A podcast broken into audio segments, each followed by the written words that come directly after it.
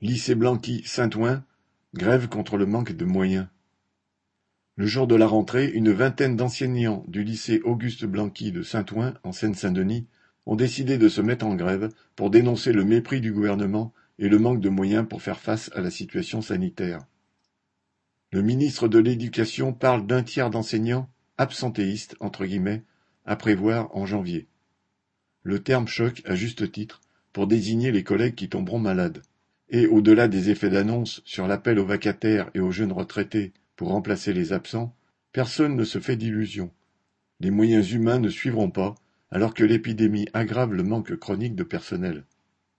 Ainsi, au lycée, depuis septembre, un enseignant de français en arrêt maladie sans lien avec le Covid n'est pas remplacé et des élèves de première sont laissés sans professeur depuis quatre mois alors qu'ils doivent passer le bac de français en juin.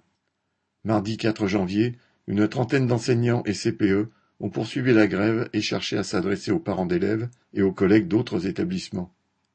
C'est la seule réponse à apporter à la politique du gouvernement qui économise sur tous les services publics pour mieux servir les intérêts privés. Correspondant Hello.